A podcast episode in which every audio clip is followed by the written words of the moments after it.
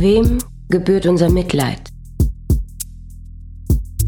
Gespräche über die Geschichte des Terrorismus, seine Opfer und uns.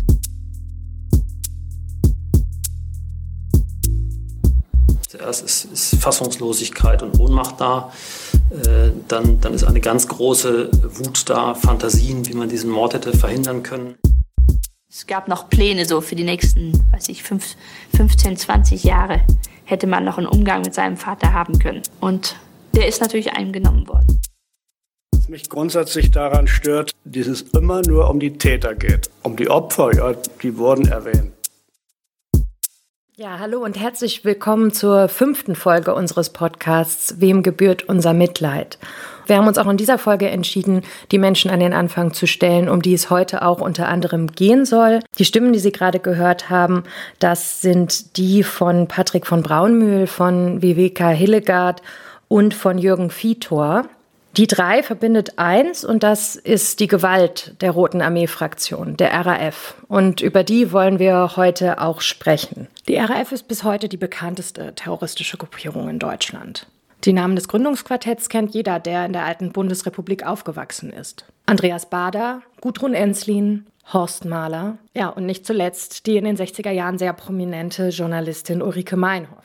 Zwischen 1970 und der offiziellen Auflösungserklärung 1998 hat die RAF insgesamt 34 Menschen getötet. Die Verletzten und Traumatisierten hat bisher noch niemand genau gezählt. In der Öffentlichkeit wird im Allgemeinen von drei Generationen von RAF-Terroristinnen gesprochen. Die sogenannte erste Generation setzte sich aus radikalisierten Mitgliedern der 68er-Bewegung zusammen, darunter auch die vier genannten Personen. Nach deren Inhaftierung versuchte eine zweite Generation die Gefangenen, die ab 1974 in der Justizvollzugsanstalt Stuttgart-Stammheim inhaftiert waren, wieder frei zu bekommen.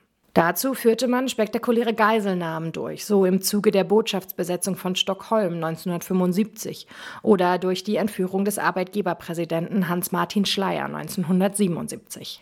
Die Morde der sogenannten dritten Generation, deren bekannteste Opfer Alfred Herrhausen und Detlef Carsten Rohwedder waren, sind allesamt bis heute nicht aufgeklärt. Über die TäterInnen ist so gut wie nichts bekannt. Sprechen wollen wir heute aber nur am Rande über die TäterInnen. Denn in diesem Podcast möchten wir die Geschichte des Terrorismus um einen Blick auf die Opfer terroristischer Gewalt ergänzen.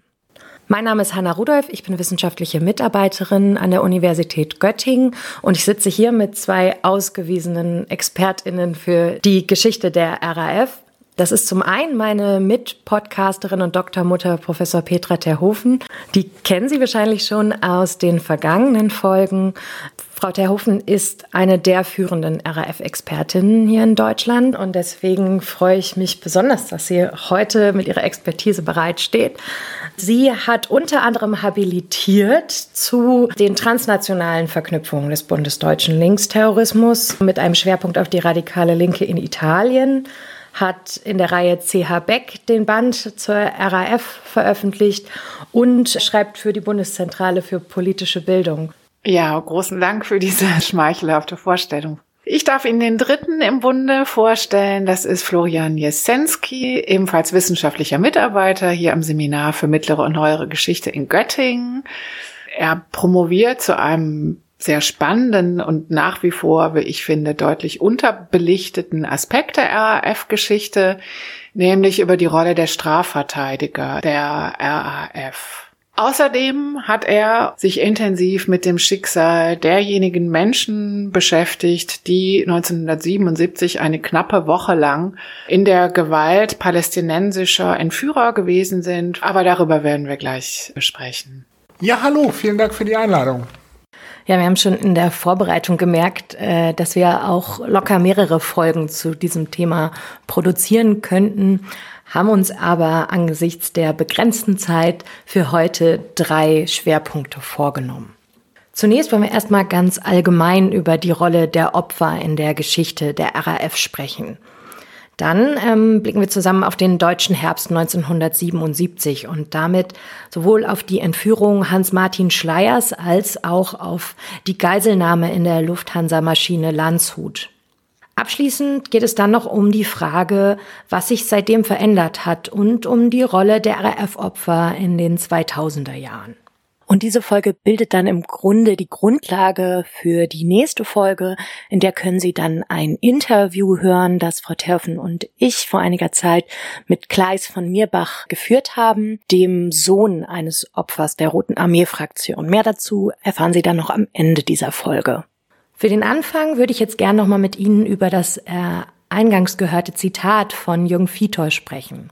Sein Urteil fällt ja vernichtend aus. Er sagt, es ging immer nur um die Täter und die Opfer, ja, die wurden vielleicht mal erwähnt. Ja, der Herr Fito hat mit Sicherheit einen Punkt. Also jahrzehntelang waren tatsächlich die TäterInnen sozusagen in aller Munde und von den Opfern ist wenig gesprochen worden. Das gilt sowohl für die wissenschaftliche Forschung als auch für die allgemeine Öffentlichkeit. Äh, also die Geschichte der RAF ist auch die Geschichte eines immensen Aufmerksamkeitsgefälles zwischen Opfern und Tätern. Gerade wenn man sich ähm, die künstlerische Produktion anschaut, die sich ja um diesen Mythos RAF entsponnen hat in den letzten Jahrzehnten. Also da geht es in der Tat immer wieder um die Täter, vor allen Dingen um die Mitglieder der ersten, der sogenannten ersten Generation der RAF und da werden eben auch die Mythen, die der RAF selber lanciert hat, äh, dass man nämlich von einem im Grunde protofaschistischen Staat äh, verfolgt und vernichtet worden sei, in Variationen immer wieder erzählt.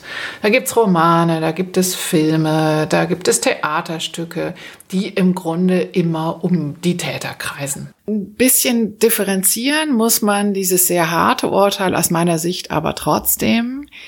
Denn zumindest die Namen der prominenteren Opfer, die ja von der RAF sehr gezielt als Repräsentanten des politischen Systems angegriffen worden sind, die haben sich schon sehr tief in das kollektive Gedächtnis unseres Landes eingegraben. Ja, da denken wir an Namen wie Schleier, Buback oder Ponto, ne? Aber es gibt ja auch Namen, die weniger bekannt sind. Genau, also die Namen der vielen, deren Tod von den TäterInnen als Kollateralschaden in Kauf genommen waren, äh, die fielen eben mit dem Abebben der allgemeinen Aufruhr weitgehend dem Vergessen anheim. Ne? Die Polizisten, die Fahrer, die Personenschützer, die Zufallsopfer, die teilweise auch im Rahmen von Fahndungsmaßnahmen etwa zu Tode gekommen sind, deren Namen sind sozusagen kaum erinnert worden. Also von daher gibt es so eine Art Zweiklassengesellschaft der Opfer. Da reproduzieren sich im Grunde die Relevanzkategorien der RAF selbst, auch nochmal im öffentlichen Diskurs und in der Erinnerung.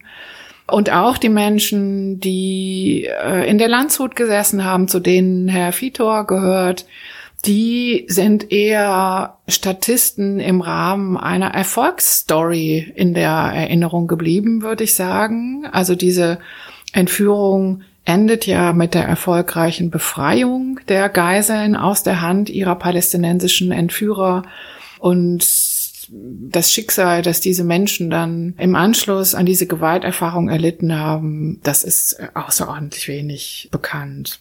Man muss ja sowieso bedenken, dass in absoluten Zahlen betrachtet in der alten Bundesrepublik im europäischen Vergleich ja nur wenige Menschen von terroristischer Gewalt betroffen waren. Äh, aber das war und ist selbstverständlich kein Trost für die Verletzten und äh, Hinterbliebenen, die, und das ist wichtig, zudem auf eine in jeder Hinsicht unvorbereitete und für ihr spezifisches Leid wenig sensible Umgebung mhm. trafen. Ja? Also durch den spektakulären Charakter der Anschläge der RAF zwischen 72 und 77 äh, wurden die Opfer und ihre Angehörigen ja medial in unglaublich drastischer Weise exponiert.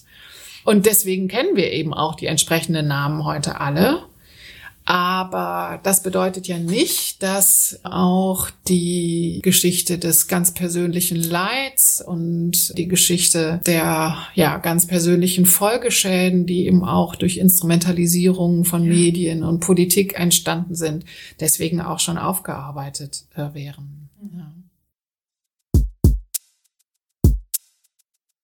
Ja. Auch wir kommen heute nicht ganz rum um die TäterInnen. Denn um die Schieflage in der Erinnerung an die RAF-Opfer zu verstehen, ist es, glaube ich, wichtig, sich mit der Kommunikationsstrategie der TäterInnen zu befassen. Denn gerade der ersten RAF-Generation ist es sehr erfolgreich gelungen, sich selbst als Opfer eines faschistischen Systems zu stilisieren. Und wir können da schon eine sehr effektive Täter-Opfer-Umkehr beobachten, die dann ja nicht nur im deutschen, sondern eigentlich im europäischen Diskurs die erwünschten Früchte getragen hat. Wir sehen nämlich nach Inhaftierung der ersten Generation einen Wechsel in der Kommunikationsstrategie, der sich weg von politischen Utopien und hin zu einer ja massiven Anprangerung der Haftbedingungen verschiebt verschiebt. Diese Kommunikationsstrategie wird ja auch äh, und vor allem von den Anwälten getragen. Florian, kannst du uns da was zu erzählen? Ja, hier gab es am Anfang tatsächlich Grund zur Klage, da insbesondere Ulrike Meinhoff und Astrid Proll in Köln über mehrere Monate unter Bedingungen inhaftiert wurden, die menschenunwürdig und gesundheitsschädlich waren. Das muss man ganz einfach so sagen. Sie waren in einem nicht genutzten Teil der Kölner Haftanstalt untergebracht, dem sogenannten Toten Trakt. Also abgeschottet vom restlichen Anstaltsleben. Dann brannte Tag und Nacht das Licht. Die waren unter ständiger Beobachtung, weil man eben auch befürchtete, die würden sich dort was antun. Ähm, also man hört schon, das sind wirklich unerträgliche Bedingungen. Aber das wandelte sich insbesondere in Stammheim die Anwälte haben dann doch dagegen protestiert, ne? Also die haben sich ja erfolgreich dafür eingesetzt, dass die Haftbedingungen verbessert wurden. Von daher kann man ja auch sagen, dass der Rechtsstaat da durchaus funktioniert hat in diesem Punkt. Das kann man durchaus sagen. Und insgesamt waren diese schlechten Haftbedingungen ja auch eher äh, ein Symptom der strukturellen Überforderung des Staates mit diesem völlig neuen Typ des Gefangenen. Ne? Also jedenfalls gab es keine strategische Vernichtungsabsicht des Staates äh, genau. gegen RAF-Angehörige. Man muss generell sagen, ne, das deutsche Strafvollzugswesen, ich glaube, diese Probleme existieren bis heute. Tendenziell sind die Anstalten viel zu alt, haben zu wenig Personal, ja, sind ohnehin quasi mit der Aufgabe, die sie erledigen sollen, tendenziell schon stark belastet. Also es gab da durchaus gute Gründe, warum die Behörden da so sehr spezielle Bedingungen produziert haben. Aber interessanterweise kippt das ja dann irgendwann, ne? Also in Stammheim kippen diese problematischen Haftbedingungen vom Anfang ja wirklich in eine beispiellose Privilegierung. Da gibt's ja das sehr spannende Buch von Sabine Bergstermann, die eben auch aufzeigt, wie es äh, dazu kam. Denn man wollte eben die Gefangenen um jeden Preis verhandlungsfähig halten, um eben den Prozess in Stammheim, der ja auch unter sehr starker internationaler Beobachtung stand, weiterführen. Genau. Und man kann daraus auch herauslesen, dass der Vorsitzende des Verfahrens wohl auch hoffte, durch diese zuvorkommenden Haftbedingungen in Stammheim kooperative Angeklagte zu haben, die sich nicht dem Verfahren verweigern. Und das führte eben zu diesen ganz besonders außergewöhnlichen, für den deutschen Strafvollzug einzigartigen Privilegien. Die reichten von einem persönlichen Masseur über Fitnessgeräte bis hin eben zu der Tatsache, dass die sich mehrmals am Tag eben treffen konnten und gemeinsame Zeit verbringen konnten. Das ist, läuft dem Zweck der Untersuchungshaft eigentlich zuwider. Ja, kein Untersuchungsgefangener darf mit dem Mitangeklagten eigentlich gemeinsam Zeit verbringen. Das war ja der berühmte Umschluss. Das war ja pikanterweise tatsächlich eine Begriffsbildung von Andreas Bader, die sich dann in den Jargon des Strafvollzugs in Deutschland dauerhaft festgesetzt hat. Ja, aber absurderweise halten sich in dieser Zeit trotzdem weiterhin die Mythen der Isolationsfolter und der bewussten Misshandlung der Gefangenen und werden ja auch so weiterhin von den Anwälten verbreitet, um für Solidarität mit den inhaftierten Terroristinnen zu werben. Ja, da muss man wirklich sagen, die haben dann teilweise wieder besseres Wissen diesen Foltervorwurf aufrechterhalten und haben im Grunde da als Sprachrohr ihrer Gefangenen äh, fungiert. Ne? Dazu muss man natürlich sagen, dass sich die Gefangenen eben auch in diesen schlechten Zustand, in dem sie sich nach einer gewissen Zeit zweifellos befanden, auch selbst versetzt haben durch die mörderischen Hungerstreiks. Die Gefangenen hatten eben verstanden, dass sie ihren Körper als Waffe einsetzen konnten, gegen den Staat. Und auf dem Höhepunkt dieser selbstmörderischen Strategie ist dann eben am 9. November 1974 Holger Mainz in der Haft verstorben. Und in der Propaganda der Gruppe wurde eben dieser Selbstmord unter staatlicher Aufsicht, wenn Sie so wollen, zu einem Mord. Die Propaganda der äh, Anwälte war in diesem Fall sehr stark bildgestützt. Klaus Croissant, den man ja in vieler Hinsicht so als den PR-Manager der RAF bezeichnen kann, hat eben ein Bild des nackten Leichnams ähm, nicht nur in Deutschland in die Szene eingespeist, sondern auch im europäischen Ausland verbreitet.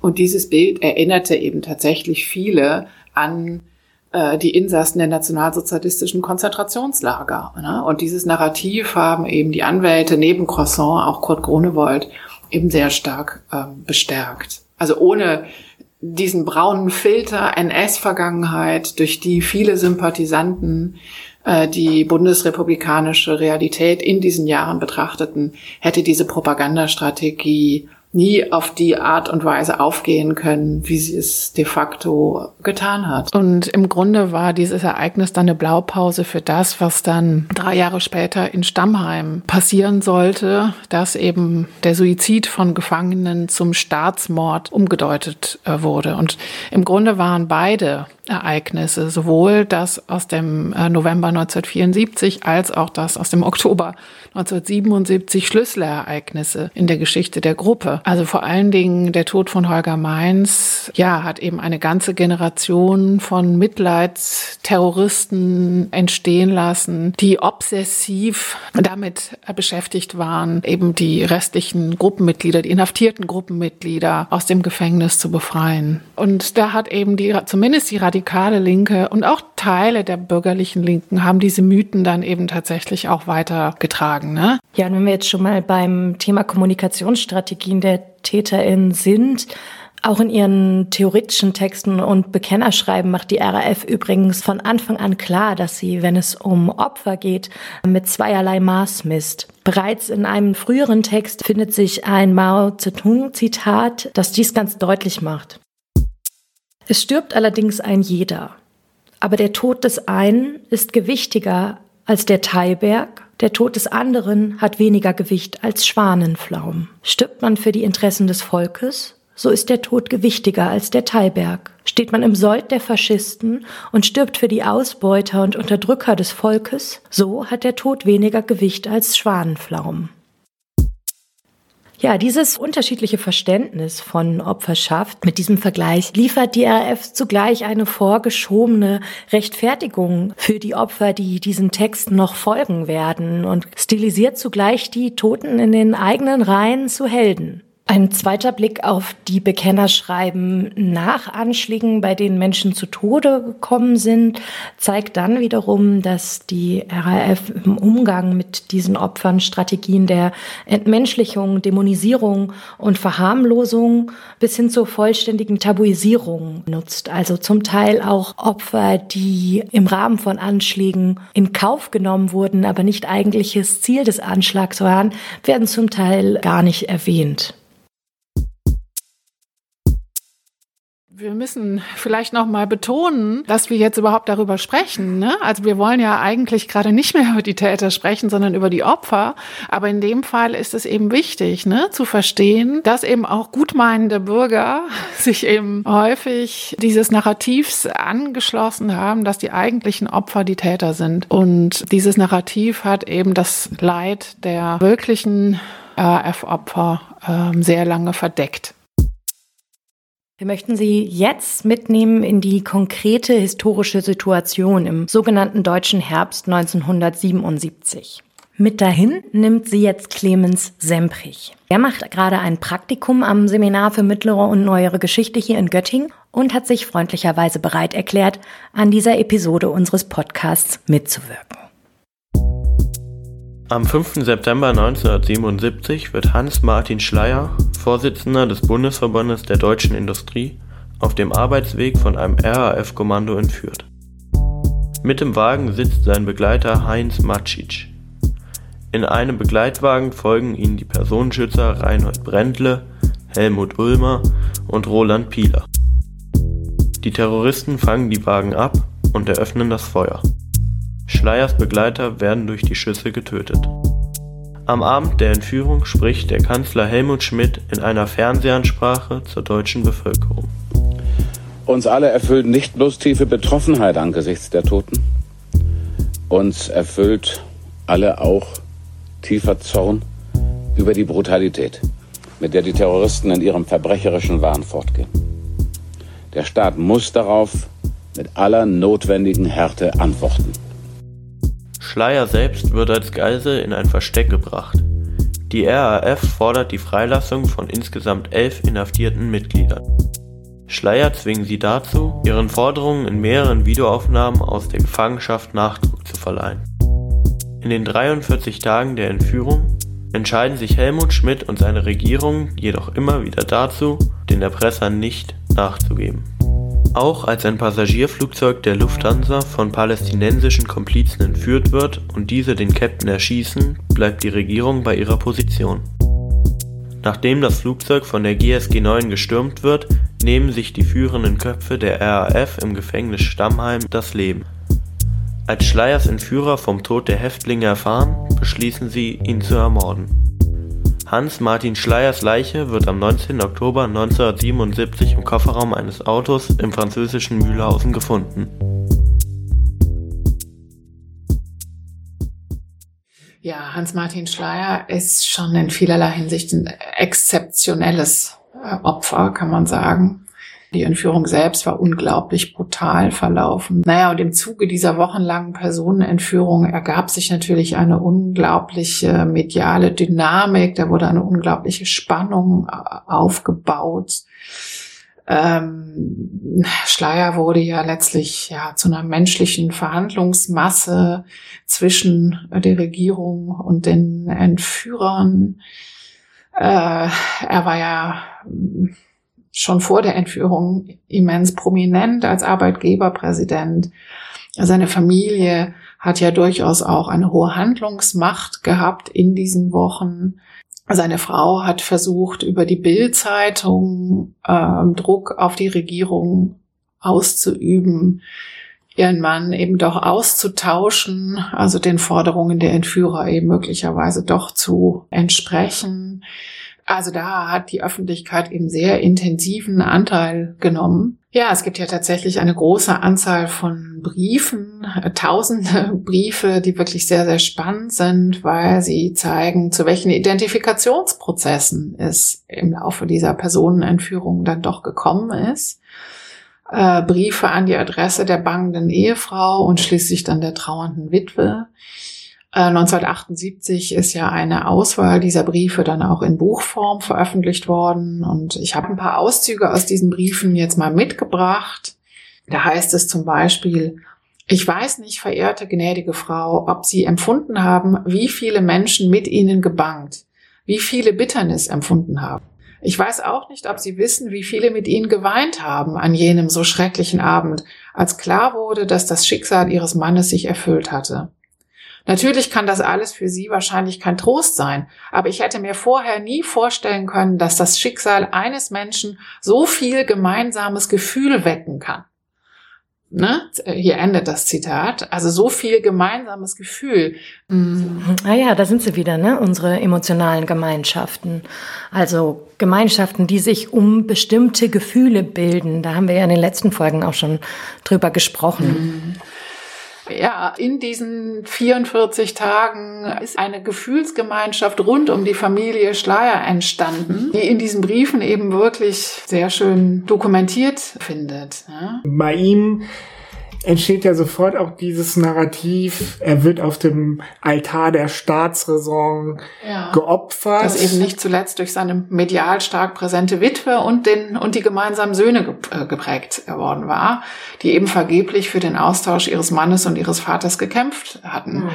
Äh, und hinter dieser Verantwortung des Staates, konkret hinter der Verantwortung der Regierung Schmidt und des Bundeskanzlers, rückte die Täterschaft der RAF selbst ja manchmal fast in den Hintergrund. Mhm. Und wir haben ja dann auch in der Auflösungserklärung der RAF selbst äh, letztlich genau diesen Fall. Äh, ne? Der Name Hans-Martin Schleiers ist der einzige Name eines Opfers, der äh, überhaupt vorkommt in diesem Argument. Ja, und der wird dann im Grunde als Opfer Schmitz stilisiert, ne? Genau, da wird dann eben gesagt, ne, er ist ein Opfer Schmitz und der äh, des Wehrmachts erprobten Krisenstabs, die ihn mhm. damals fallen gelassen mhm. hat. Ne? Also das ist typisch für diese Schuldverschiebung der ja. äh, der RAF. Ne? Also die Verantwortung für diesen Mord wird im Grunde dann ebenfalls dem Staat in die Schuhe geschoben, ja. anstatt selber dafür die Verantwortung zu übernehmen. Ja. Na, und natürlich war diese, äh, diese Personenentführung auch sehr stark geprägt durch die Bildpolitik der RAF,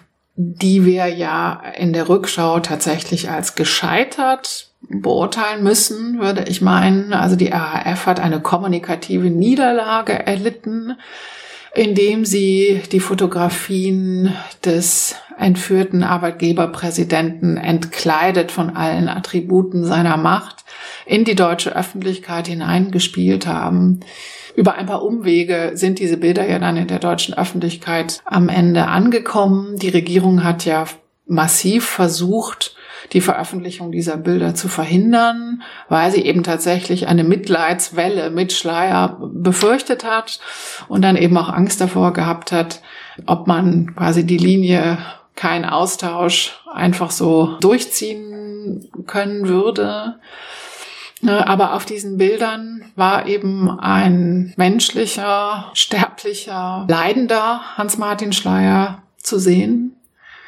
Also Schleier war ja vor seiner Entführung keine besonders beliebte Figur in der deutschen Öffentlichkeit. Und letztlich haben die Bilder dieses Narrativ des kalten und harten Hundes, das Schleier ja hatte, äh, sehr stark konterkariert. Aber man muss ja trotz alledem sagen, dass man auch in diesem Fall von sehr unterschiedlichen emotionalen Gemeinschaften sprechen muss, oder? Also es gab ja auch eine Gemeinschaft, die mit Häme auf die Entführung reagiert hat oder zumindest mit Gleichgültigkeit. Ähm, und was natürlich kommunikativ zunächst mal geglückt ist, ähm, ist die NS-Vergangenheit von Hans-Martin Schleier herauszustellen.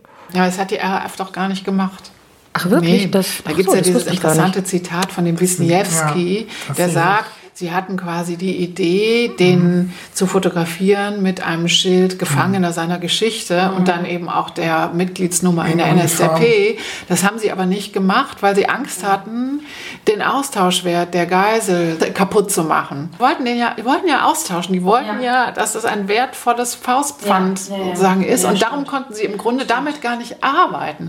Aber natürlich wusste man das und das wusste man in der Linken auch, ne? dass der eine NS-Vergangenheit hatte. Er hat ja auch selber damit damit nicht unbedingt hinterm Berg gehalten, nee, anders als viele wo, andere. Wobei ne? das natürlich trotzdem auch ein Zerrbild war. Also er galt Na, irgendwie klar. als linke Hand Heidrich. Dafür war er wohl da doch zu unwichtig. Gut, er war aber auch äh, kein Mitläufer. Ne? Also er hat in seiner Studentenverbindung mit aktiv dafür gesorgt, dass alte Herren mit jüdischem Hintergrund ausgeschlossen werden.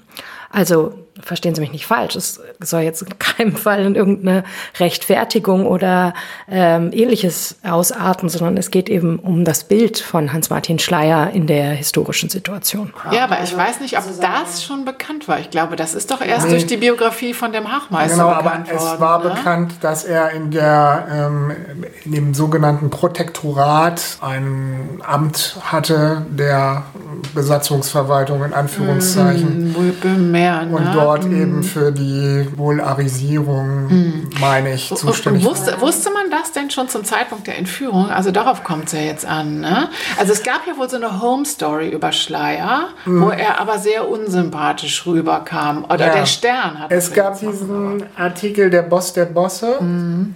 Und ähm, sozusagen die These von Hachmeister, die ich auch sehr überzeugend finde, ist ja, die RAF hat im Grunde dieses Bild entführt. Mhm. Ne? Diesen mhm. Boss der Bosse, mhm.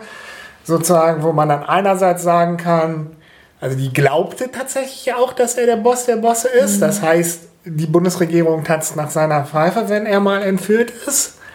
Und andererseits dachte sie, mit so einem Menschen wird sich die breite Bevölkerung nicht solidarisieren, mhm. weil er mhm. natürlich der Boss der Boss ja. ist. Aber ich glaube, so, die bundesrepublikanische Karriere ist da wichtiger als die NS-Vergangenheit. Ja. Ne? Ich meine, er war natürlich schon auf jeden Fall, aber ne, auch für eine die Personifikation ja. auch dessen, was man hasste am System. Er hatte diesen sichtbaren Schmiss von ja. der Studentenverbindung im Gesicht. Das konnte man ja sozusagen sehen. Ne? Genau. Und dann hatte er mit sehr harten Bandagen ja auch schon diese Arbeitskämpfe geführt, also so Werksaussperrungen wohl gemacht und so mm, weiter. Und mm. ist dadurch quasi mm. galt als harter Verhandlungsführer. Mm. Ja, und deswegen gab es unter radikalen Linken ja diesen Slogan, warum die Freude verschleiern, ne? ja, also mit genau. Y. Ja, und genau das war mein Punkt eben. Also es gibt eine große Gemeinschaft, die sich um das Gefühl der Anteilnahme gruppiert, aber es gibt eben auch eine Gemeinschaft, die Schleier mit so viel Bösem identifiziert, die sich dann um ein ja, Gefühl der Häme äh, schart. Also ich habe Menschen in meinem Bekanntenkreis, die zu Zeiten der Schleiereinführung in die Schule gegangen sind und die erzählen bis heute so als Schwank die Schleierwitze, die man sich damals in der Schule erzählt hat. Und diese Witze kommen ja auch von irgendwoher. Also jetzt nur als Gegenbeispiel, müsste sich mal vorstellen, ähm, man würde in dieser Form Witze machen oder reproduzieren über Opfer islamistischer oder rechter Gewalt. Das ist schon einigermaßen absurd, finde ich.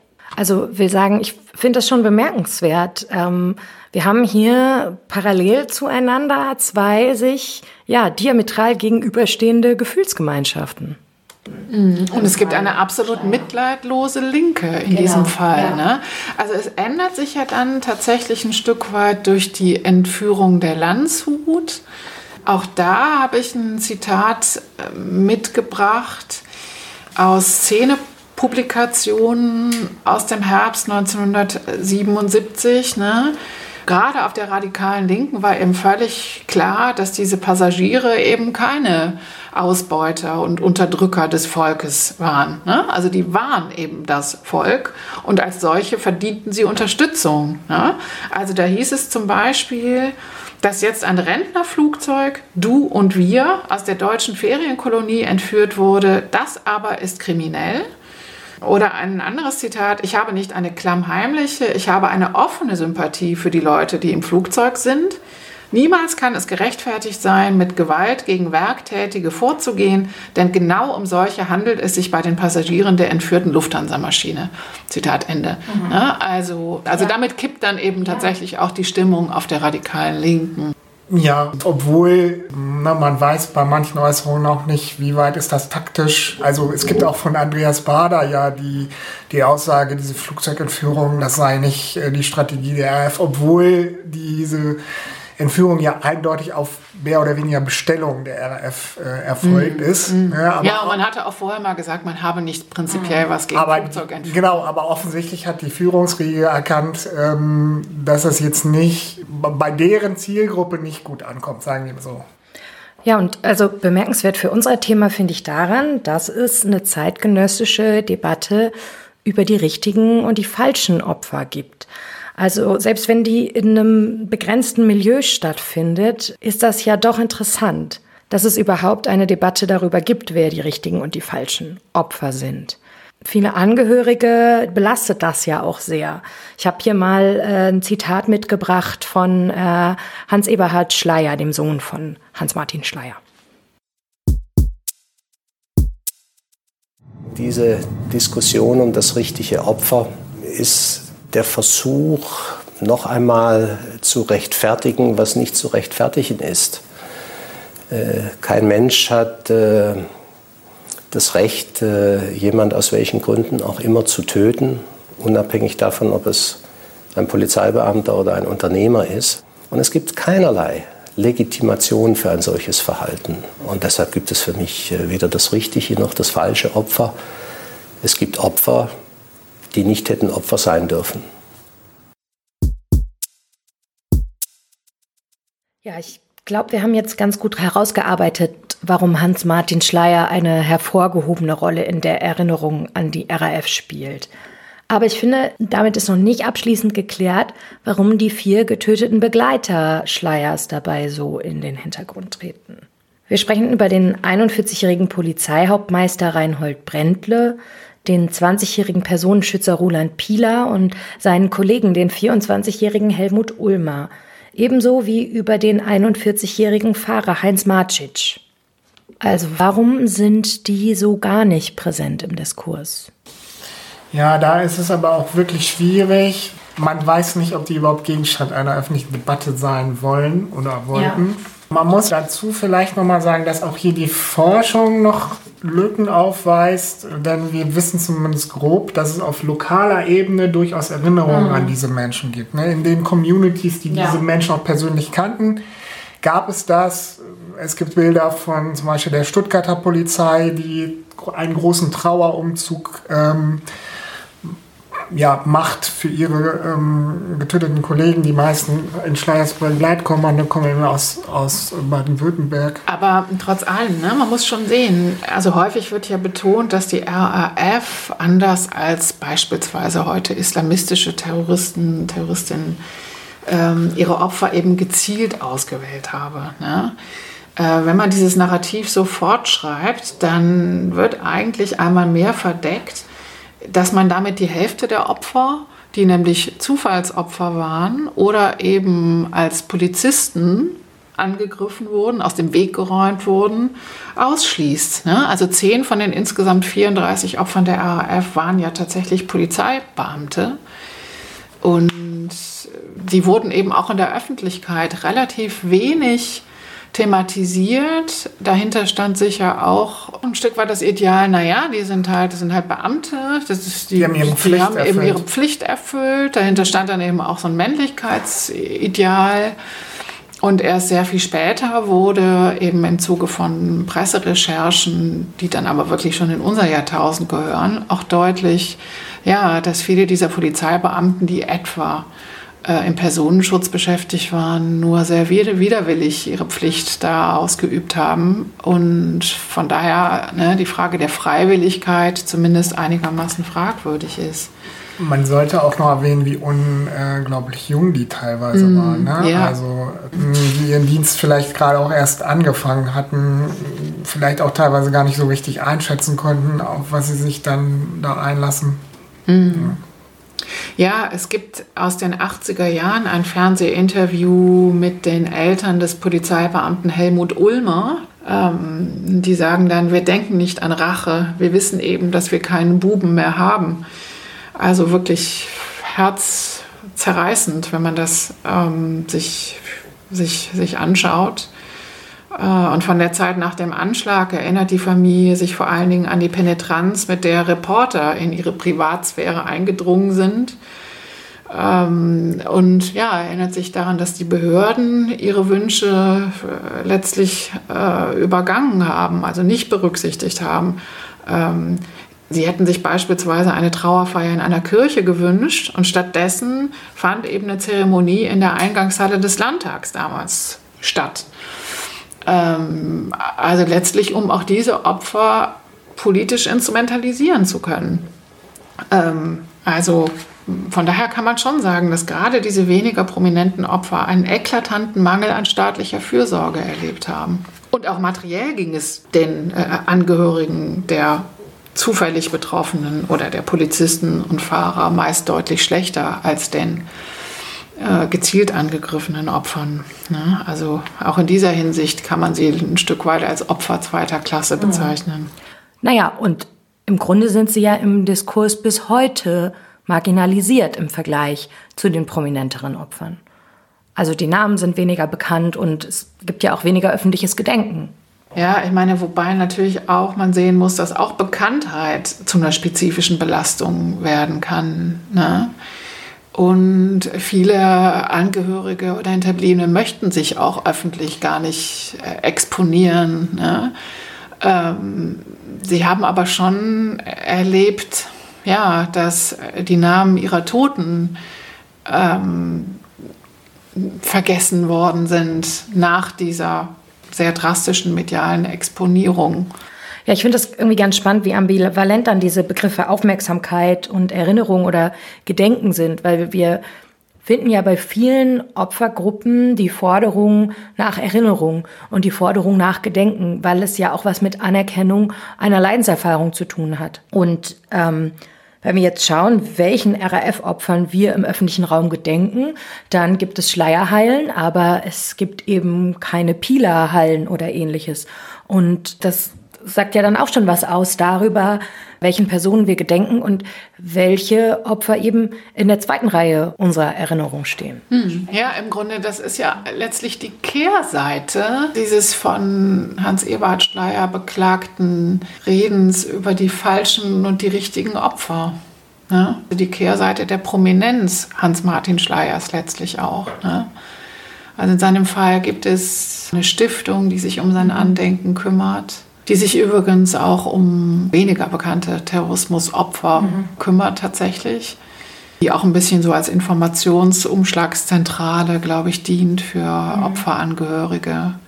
Mhm. Ja, und hier sehen wir ja auch wieder, ähm, was wir schon bei anderen Fällen, die wir hier im Podcast besprochen haben, gesehen haben, nämlich welche große Rolle Handlungsmacht spielt. Also im Sinne davon, dass sich bestehende gesellschaftliche Hierarchien nach solchen Anschlägen natürlich reproduzieren oder im Zweifelsfall sogar verstärken. Ja, und eine Familie Schleier dann sowieso von vornherein einen ganz anderen Handlungsspielraum hat. Der zeigt sich dann ja letztendlich auch, wenn es darum geht, welchen Personen gedenken wir und in welcher Form tun wir das? Mhm, auf jeden Fall. Es geht natürlich auch um symbolisches Kapital dabei. Ne? Das ist ja vollkommen ja. klar. Alle Verweise und Quellen zu dieser Folge finden Sie übrigens in unseren Show Notes. Die gibt's auf unserer Website wem-gebührt-unser-mitleid.uni-göttingen.de. Dort finden Sie auch Kontaktdaten, um uns ein Feedback zu hinterlassen oder uns ein Thema für eine der nächsten Folgen vorzuschlagen. Ja, bevor wir jetzt gleich mit dir, Florian, nochmal etwas intensiver über die Entführung der Landshut sprechen wollen und natürlich über die Rolle der Opfer im Nachgang der Entführung, würde ich gerne noch einen Aspekt vertiefen, den wir eben schon angesprochen haben, nämlich die Rolle von Bildern. Ein Bild, das uns aus dem deutschen Herbst sicherlich auch besonders in Erinnerung geblieben ist, ist das Bild von der Witwe Waltrude Schleier auf der Kirchenbank neben Bundeskanzler Helmut Schmidt. Sie, Frau Theofen, haben diese Geste, dass sie eben nach allem, was geschehen ist, zulässt, dass der Bundeskanzler neben ihr auf der Kirchenbank sitzt, das haben Sie ja als eine Art öffentliche Versöhnungsgeste interpretiert. Und dass ein solches Bild keinesfalls selbstverständlich ist, das zeigt ja der Vergleich mit Italien. Ja, wir haben ja wenige Monate nach dem deutschen Herbst eine in vieler Hinsicht ähnlich gelagerte Personenentführung wobei das Opfer womöglich sagen, noch prominenter war, noch hochrangiger war. Ähm, die Roten Brigaden hatten sich ja des mehrfachen Ministerpräsidenten Aldo Moro bemächtigt, der eben auch ein langjähriger Vorsitzender der Democrazia Christiana gewesen war, also dem, des italienischen Pendants zur äh, CDU. Äh, und äh, die Entführung verlief letztlich in ganz ähnlichen, in ganz ähnlicher Form. Also auch in Rom wurden die begleitenden Polizisten, die Personenschützer äh, niedergeschossen, ohne irgendwelche Skrupel. Äh, sogar fünf Menschen waren es äh, gewesen im März 1978 in Rom. Und ähm, am Ende wurde, wurde eben auch Aldo Moro umgebracht von seinen Entführern. Ähm, und im Laufe der Entführung hatte letztlich das Verhalten der christdemokratischen Parteiführung äh, so tiefe Gräben zwischen der Regierung und der Familie des Entführten aufgerissen, dass eben eine solche Versöhnung nicht äh, zustande kam, wie wir sie ähm, beim, bei der Trauerfeier für Schleier beobachten konnten. Denn äh, die Witwe von Moro hat ihre Teilnahme an der staatlichen Trauerfeier verweigert und sie gab den Leichnam ihres Mannes erst gar nicht für ein Staatsbegräbnis frei.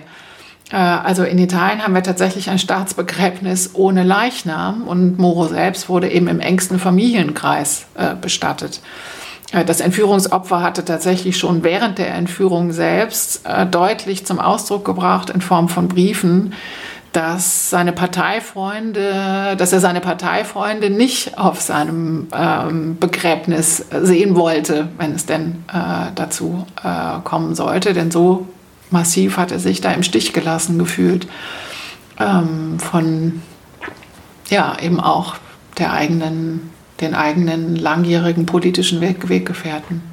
Ja, und so unterschiedlich diese beiden Entscheidungen auch ausgefallen sind, wird ja beiden Frauen sicherlich klar gewesen sein, welche hm, politische Bedeutung diese Bilder hatten, beziehungsweise im italienischen Fall gehabt hätten. Ja, man sieht an diesem speziellen Fall, dass die Angehörigen eben immer auch eine Agency haben. Ne? Natürlich gehört es Natürlich bedarf es eines unglaublichen Mutes, sich einem Staatsbegräbnis zu entziehen. Aber ja, die Witwe von Aldo Moro hat diesen Mut eben einfach gehabt. Sie hat sich entzogen der eigenen Rolle, der ihr zugedacht war in diesem Staatsbegräbnis. Und entsprechend diesen Bildern entzogen, die natürlich auch einen eminent politischen Charakter haben, ne? die für die Regierenden eben auch aus politischen Gründen enorm wichtig sind. Ja, genau. Solche Bilder funktionieren ja im Grunde wie eine Art symbolischer Kit für den zuvor offen ausgetragenen Konflikt. Also sind solche Bilder auch ein mächtiges Mittel für Regierungen, ne? um Einigkeit zu demonstrieren, äh, wiederherzustellen, Ordnung wiederherzustellen im Grunde. Und ja, man muss sich auch bewusst machen, dass die Betroffenen in dem Fall auch eine Rolle als ja, Statisten ähm, oder als Sinngeber in diesen politischen Inszenierungen einnehmen. Hm.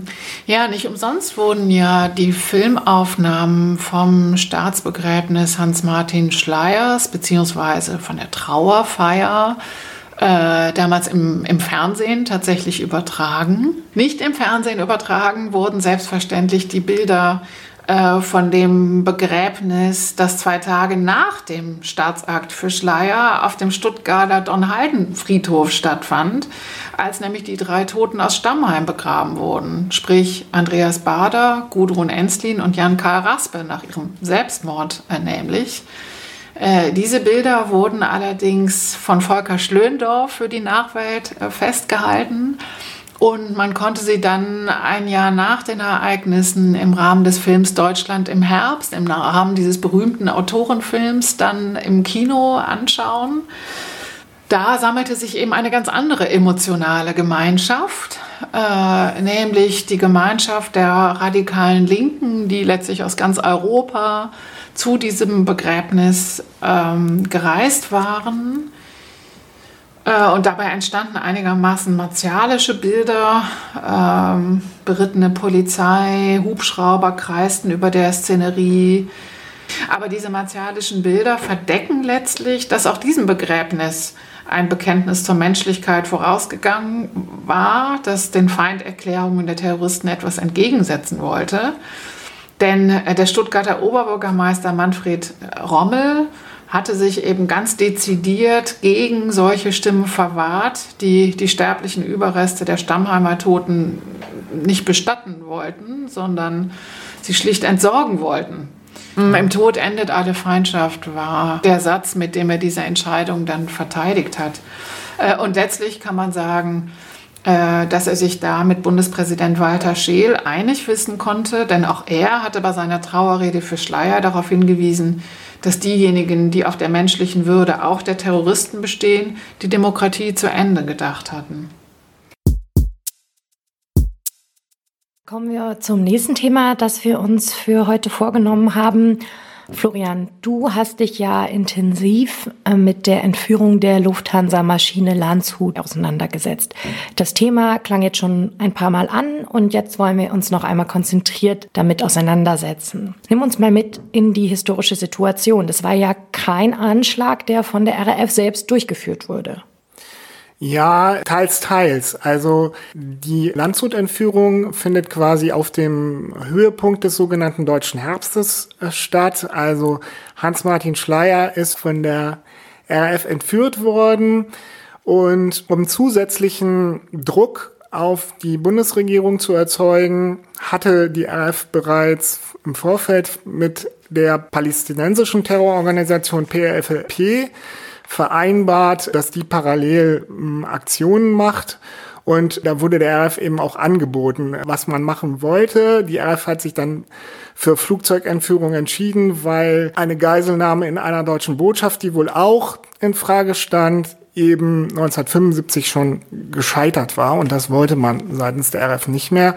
Also diese Flugzeugentführung erfolgte mehr oder weniger auf Bestellung der RAF. Das Flugzeug war eine Urlaubermaschine, die von Mallorca nach Frankfurt fliegen sollte, wurde dann eben entführt und irrte fünf Tage durch die Welt, kann man so sagen. Also die Entführung endete ja in Mogadischu am Horn von Afrika, mehrere tausend Kilometer vom ursprünglichen Startort entfernt. Und im Zuge dieser Entführung wurde der Pilot der Maschine Jürgen Schumann in Aden ermordet. Das ist ja noch relativ bekannt in der deutschen Öffentlichkeit, ähm, nicht zuletzt durch filmische Aufarbeitung. Aber ähm, was innerhalb dieser Maschine geschah, war eben lange Zeit, bis äh, Heinrich Brilleur dann seinen Film Todesspiel gedreht hat, eigentlich der deutschen Öffentlichkeit so nicht bewusst geworden. Ja, die Bilder, die es bis dahin in die Öffentlichkeit geschafft haben, waren ja vor allen Dingen die des Flugzeugs auf der Rollbahn und dann letztendlich die Bilder der erfolgreichen Befreiung durch das Sondereinsatzkommando GSG 9. Und ich glaube, dass auch das Teil der Geschichte ist, dass das so im Grunde als Erfolgsgeschichte gesehen wird, ne? weil man die ganze Zeit nur das Flugzeug von außen gesehen hat. Und es wird ja auch nochmal besonders deutlich, wenn man sich die Zeitzeugenaussagen von den ehemaligen Geiseln anhört. Also nicht nur durch den Film Todesspiel, die Informationen dazu packen wir übrigens auch nochmal in die Show Notes. Nicht nur in dem Film, sondern auch durch Zeitzeugeninterviews, die zum Beispiel die Stewardess Gabriele von Lutzau, aber auch andere Geiseln gegeben haben, können wir mittlerweile ein Bild von dieser Entführung im Inneren des Flugzeugs zeichnen. Und da habe ich Ihnen jetzt mal ein paar Töne mitgebracht. Dieses fünf Tage, da habe ich alles abgedient was ein Mensch erfahren kann an bösen Dingen und Leid. Ich bin tausendmal gestorben auf dem Flug. Die Toiletten waren in kürzester Zeit verstopft. Nach ein paar Tagen bekamen alle Frauen ihre Tage. Die hatten natürlich nichts dabei. Der Geruch war unerträglich, die Hitze war unerträglich. So in etwa stelle ich mir die Hölle vor. Der hat mir die Pistole an die Schläfe gesetzt und hat dann von zehn runtergezählt. Erst habe ich überlegt, dem Mahmoud ins Gesicht zu gucken und dass er sieht, wie ich sterbe. Aber dann habe ich gedacht, nee, das kann es nicht sein. Also das Letzte, was du siehst, ist dieses, dieses hässliche Gesicht. Dieses brutale Gesicht. Nee. Ich gedacht, das will ich nicht. Dann habe ich nach draußen in die Sonne geguckt und ja, dann war er bei eins. Und dann hat der Tower geschrien, wir tanken auf. Ja, da muss man irgendwie erstmal durchatmen. Ähm, wenn man diese Schilderungen hört, ich glaube, die machen ziemlich deutlich, was für eine traumatisierende Erfahrung das für die betroffenen Menschen an Bord gewesen sein muss. Du, Florian, hast dir ja angeguckt, wie es für diese Menschen nach Befreiung der Land weiterging. Was hast du denn herausgefunden? Ja, das kann man sich natürlich auf ganz verschiedenen Ebenen angucken. Also Unmittelbar kann man erstmal sagen, sind da eben ganz normale deutsche Urlauber und Urlauberinnen zu einer plötzlichen, ungewollten Prominenz gelangt. Das heißt, die sind erstmal ja Objekte der medialen Berichterstattung geworden. Journalisten haben sich quasi sofort auf sie gestürzt, noch als sie die Gangway runtergegangen sind. Das hatte nicht zuletzt auch damit zu tun, dass quasi alle anderen Informationen mehr oder weniger bislang ja den Medien vorenthalten wurden. Die Bundesregierung hatte eine eigentlich geplante Pressekonferenz abgesagt, verschoben aus unterschiedlichen Gründen. Und ähm, das hieß für die Überlebenden, dass sie quasi sofort ja dem medialen Dauerfeuer ausgesetzt waren. Also der Reporter der Zeit, der damals anwesend war in Frankfurt, als die ankamen, der beschreibt eben ganz eindrücklich, wie da mehrere hundert Journalisten versuchen, Interviews mit den Angehörigen und den Überlebenden der Landshut-Entführung zu bekommen noch bevor die sich überhaupt irgendwie umziehen konnten oder ihre Lieben in den Arm schließen konnten. Da haben wir schon mal die, den ersten Punkt, wo man sagen kann, hier wurden die möglicherweise einer zweiten Traumatisierung ausgesetzt. Dann auf einer anderen Ebene liegt eben der behördliche Umgang mit diesen Überlebenden. Da kann man sagen, nach der ersten quasi unmittelbaren Aufmerksamkeit, wo die, die, erfolgreiche Befreiung gefeiert wurde und bei denen eben auch einige der Überlebenden zu Gast war, die Crew der Landshut kriegte Bundesverdienstkreuze verliehen, gemeinsam mit den Männern der GSG 9. Nach eben diesen unmittelbaren äh, ersten Freudenfeiern hat sich sehr schnell niemand mehr für die interessiert behördlicherseits auch nicht. Helmut Schmidt hatte sich dagegen entschieden, den Überlebenden eine pauschale Zahlung für ihre für erlittenes Leid zu gewähren sondern hat sie darauf verwiesen, die ja gerade erst neu eingeführten Regelungen zur Opferentschädigung zu nutzen. Und äh, das ja erzeugte neuere Probleme, Konfliktfelder, ja auch Enttäuschungen bei den Betroffenen. Zumal ja Schmidt dann gefeiert wird. Ne? Es gibt ja dann dieses Spiegeltitelbild, der bewunderte Deutsche, ganz Europa applaudiert. Und er zieht daraus einen enormen politischen Erfolg.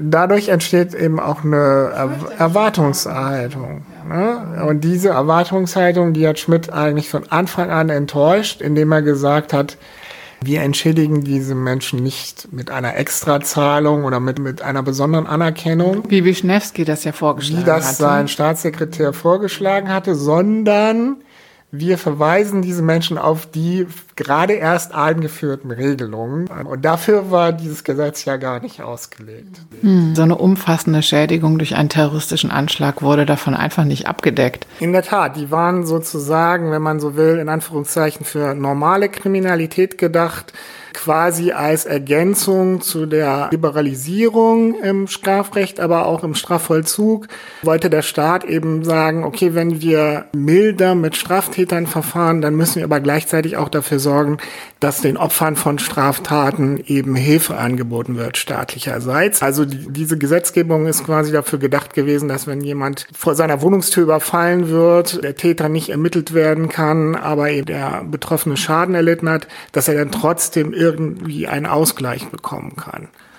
Und wie sah das dann im konkreten Fall für die Landshutopfer aus?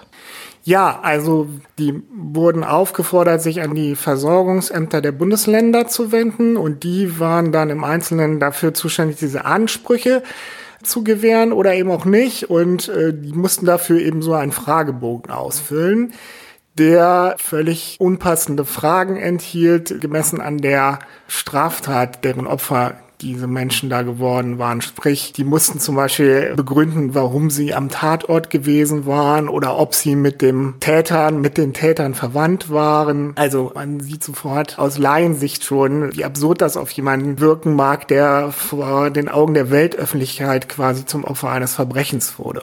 War es denn dann einigen Überlebenden überhaupt möglich, sich durch diesen bürokratischen Dschungel durchzuschlagen? Also sind am Ende Entschädigungsleistungen gezahlt worden? Die Leute haben dann zwei Wochen Kur zum Beispiel bekommen. Ja, also da, darin bestand quasi der Ausgleich, den man dann bekam. Und das trotz dieser ganzen demütigen Prozedur, die man da durchlaufen musste. Also, dass das alles nur Frustration und vielleicht auch wenig Milderung des eigenen Leids zur Folge hatte, das ist, glaube ich, für den Laien sofort nachvollziehbar. Und wie ging es dann weiter für die Betroffenen? Ja, da müssen wir erstmal sagen, wir wissen es bei vielen auch gar nicht. Ja, also die Quellen, die wir haben, die zeigen, dass etwa von diesen, ja, knapp um die 90 Flugzeuginsassen haben so um die 30 Anträge gestellt bei den Versorgungsämtern, von denen die allermeisten bewilligt wurden. Und das heißt aber im Umkehrschluss, dass wir quasi von zwei Dritteln der Flugzeuginsassen gar nicht so genau wissen, ob die Schäden erlitten haben,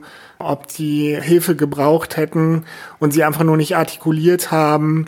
Man muss dabei eben auch immer bedenken, die meisten sind ja körperlich komplett unversehrt befreit worden und es geht hier vor allem um psychische, seelische Verletzungen, die eben schon immer einen höheren Grad an Stigmatisierung hatten. Ne? Man spricht ungern darüber, das war in den 70er Jahren noch viel stärker als heute und viele dieser seelischen Verletzungen wurden auch gerade erst als Verletzungen erkannt. Ja, also die posttraumatische Belastungsstörung wurde erst 1980 in das medizinische Handbuch als anerkannte Erkrankung aufgenommen.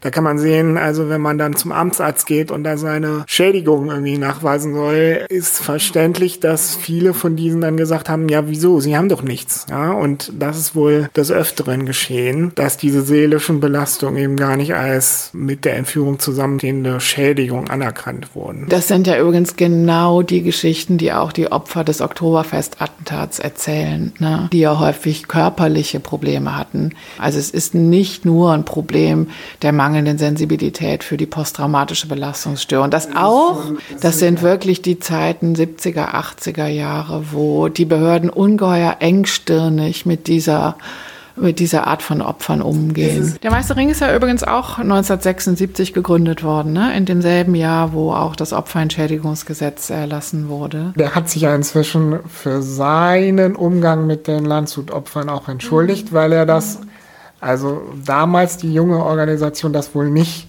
genau. anerkannt hat. Genau. Ja, der hat sich nicht zuständig gesehen für diese Leute. Ja, in der Gesamtschau dessen, was wir jetzt besprochen haben, klingt es ja nach einer relativ ernüchternden Geschichte. Also das Bild der Erfolgsgeschichte Landshutbefreiung muss da sicherlich ein bisschen eingeschränkt werden. Eine Frage, die sich mir jetzt noch stellt, ist, gab es denn irgendeine Form von Organisation unter den Betroffenen? Also hat man zum Beispiel protestiert gegen die unpassenden bürokratischen Regelungen, gegen den Umgang der Politik oder ähnliches. Oder gab es vielleicht Betroffene, die ja ganz bewusst in die Öffentlichkeit getreten sind, um ihre Geschichte zu erzählen? Wir haben ja jetzt auch schon ein paar Ausschnitte gehört, die da auf jeden Fall darauf hindeuten. Also im Vergleich zu anderen Opfergruppen vielleicht kann man sagen, die haben sich nicht wirklich hochgradig organisiert oder Selbsthilfegruppen gegründet, jedenfalls über längere Zeit nicht aber einige wenige wurden eben doch zu sehr, sehr öffentlichen Figuren. Ja, Gabriele von Lutzau zum Beispiel, äh, also ehemalige Dillmann, die hat viele Interviews gegeben, die hat ihre Rolle bei der Entführung öffentlich thematisiert. Die hat ja den Mitgeiseln viel Trost zugesprochen, auch während der Entführung wurde von den Boulevardmedien dann als der Engel von Mogadischu tituliert. Aber auch Jürgen Vitor, der Crewpilot, den wir auch schon gehört haben, der ist mit seiner, ja, mit seinen Erlebnissen in die Öffentlichkeit gegangen. Der hat das quasi auch so ein bisschen als Aufarbeitung empfunden. Also auf individueller Ebene haben wir da Einzelne, die sehr aktiv waren und wir müssen aber auch sagen, von den meisten wissen wir es einfach nicht genau. Vielleicht kann man schon sagen, dass sich wenigstens für eine kurze Zeit durch die Berichterstattung über das Schicksal der Geiseln, die dann nochmal etwa ein, zwei Jahre später eingesetzt hat. Da wurde dann nochmal von verschiedenen Medien skandalisiert, dass man sich nicht um die Überlebenden der Landshut kümmert seitens der Politik. Und im Rahmen dieser Debatte, dieser Berichterstattung wurde zumindest mal darauf geguckt, wie wird denn mit Opfern von Gewalt generell umgegangen. Also der Spiegel hat da zum Beispiel eine Titelgeschichte drüber gemacht. Und da war es dann quasi so, dass der ja, problematische Umgang mit den Landshut-Überlebenden die Augen dafür geöffnet hat, zumindest in Teilen der Öffentlichkeit, dass generell Gewaltopfer keine Stimme haben. Wie nachhaltig das war, ist schwierig zu sagen. Jedenfalls kurzfristig äh, waren die Landshut-Überlebenden vielleicht so ein kleiner Augenöffner für die Öffentlichkeit, dass es generell problematisch ist, wie man mit Gewaltopfern umgegangen ist in der Gesellschaft. Ja, nach dem deutschen Herbst wird es dann nicht nur um die Überlebenden der Landshut, sondern auch um die anderen Opfer der RAF erstmal ruhiger. Es gibt dann noch eine weitere, sehr viel schwerer zu fassende dritte Generation von Terroristinnen, die auch weitere Morde begehen. Zwei sehr berühmte Namen sind da sicherlich Alfred Herrhausen und Carsten Rohwedder. Über letzteren ist ja auch erst vor kurzem eine ja nicht ganz problemfreie Dokumentation äh, auf Netflix erschienen. Doch muss man sagen, dass die Medienöffentlichkeit für die RAF und auch für Teile ihrer Opfer, so wie sie in den 70er Jahren äh, vorzufinden war, eben stark abnimmt. Das ändert sich dann erst kurz nach der Jahrtausendwende. Und da möchten wir jetzt zum Abschluss nochmal drauf zu sprechen kommen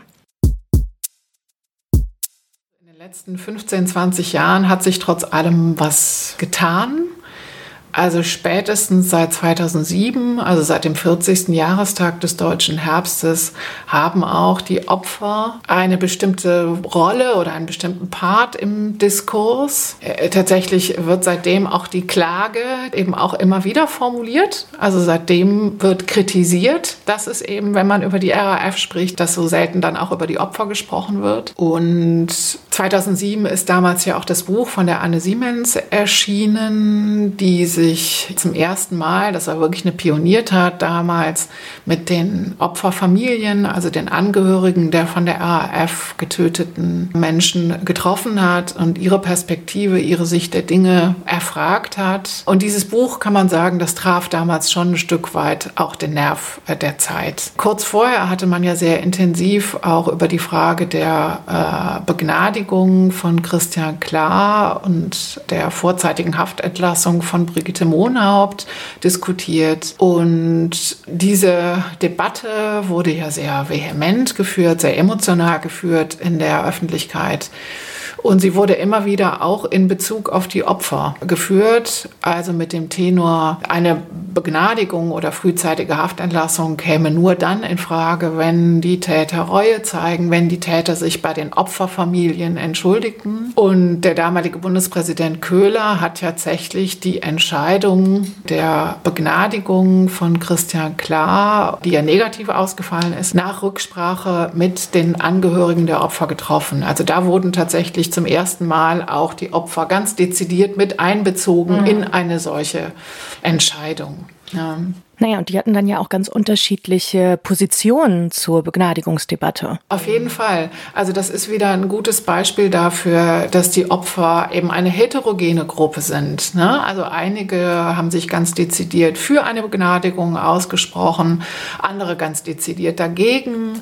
Also da gibt es tatsächlich ein, ein breites Spektrum. Ja. ja, auch zu diesem Thema möchten wir die Betroffenen noch einmal selbst zu Wort kommen lassen. Ich habe ein paar Auszüge aus einem Interview mitgebracht. Neben Jürgen Vitor, Patrick von Braunmühl und Viveka Hillegaard, die Sie bereits vom Anfang kennen, sind jetzt noch Claudia Groppler und Kleis von Mirbach zu hören, ebenfalls Kinder von Opfern der RAF. Und wie Sie hören werden, haben die sehr unterschiedliche Ansichten zur Frage der Begnadigung von TerroristInnen einfach gesprochenes Urteil nochmal lebenslang kann nicht verkürzt werden. Und ich sehe auch keinen Grund für eine zweite Chance. Dass diese Leute in die Gesellschaft eingegliedert werden, eine Wohnung kriegen, Arbeit bekommen. Nee, das kann nicht sein.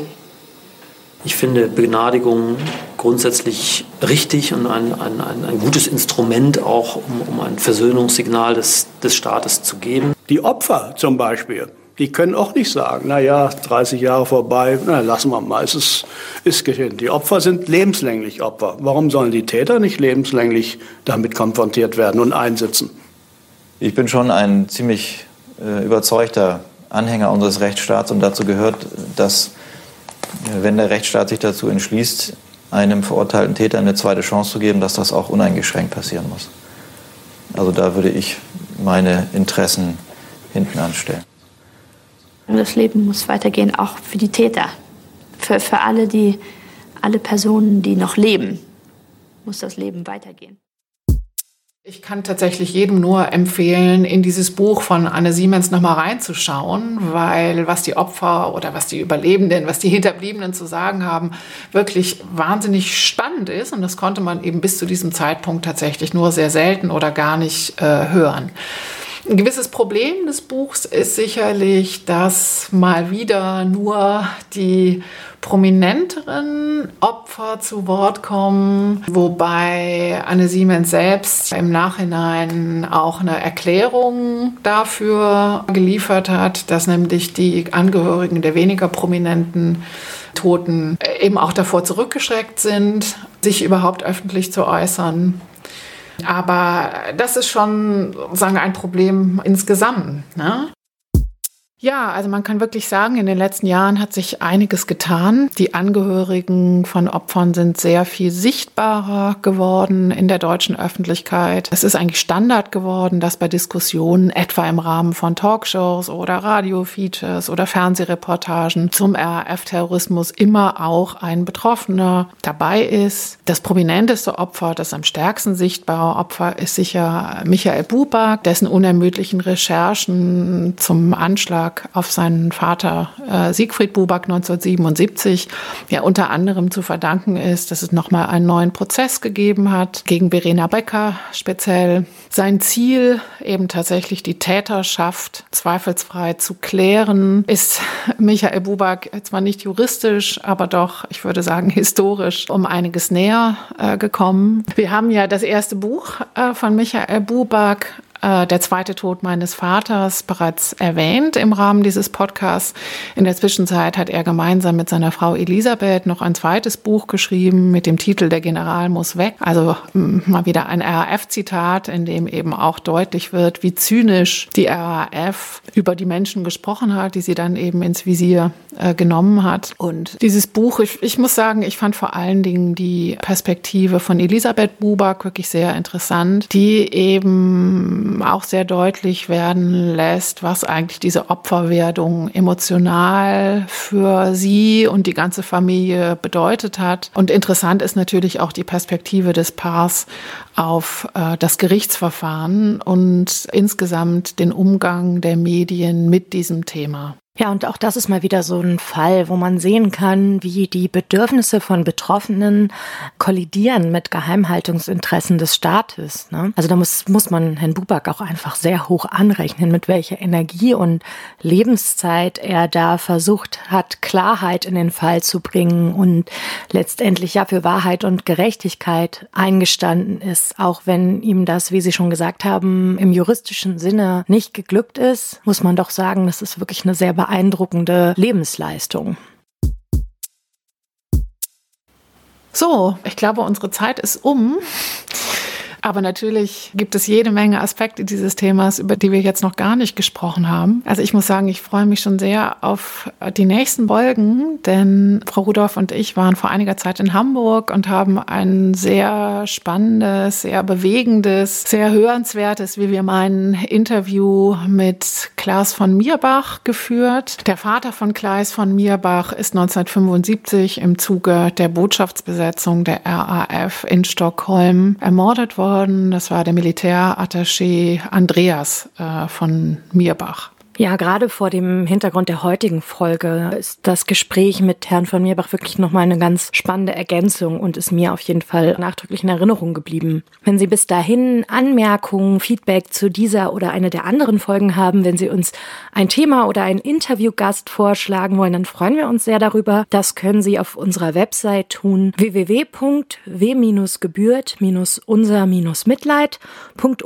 www.w-gebührt-unser-mitleid.uni-göttingen.de. Und damit verabschieden wir uns für für heute und freuen uns, wenn Sie auch beim nächsten Mal wieder dabei sind.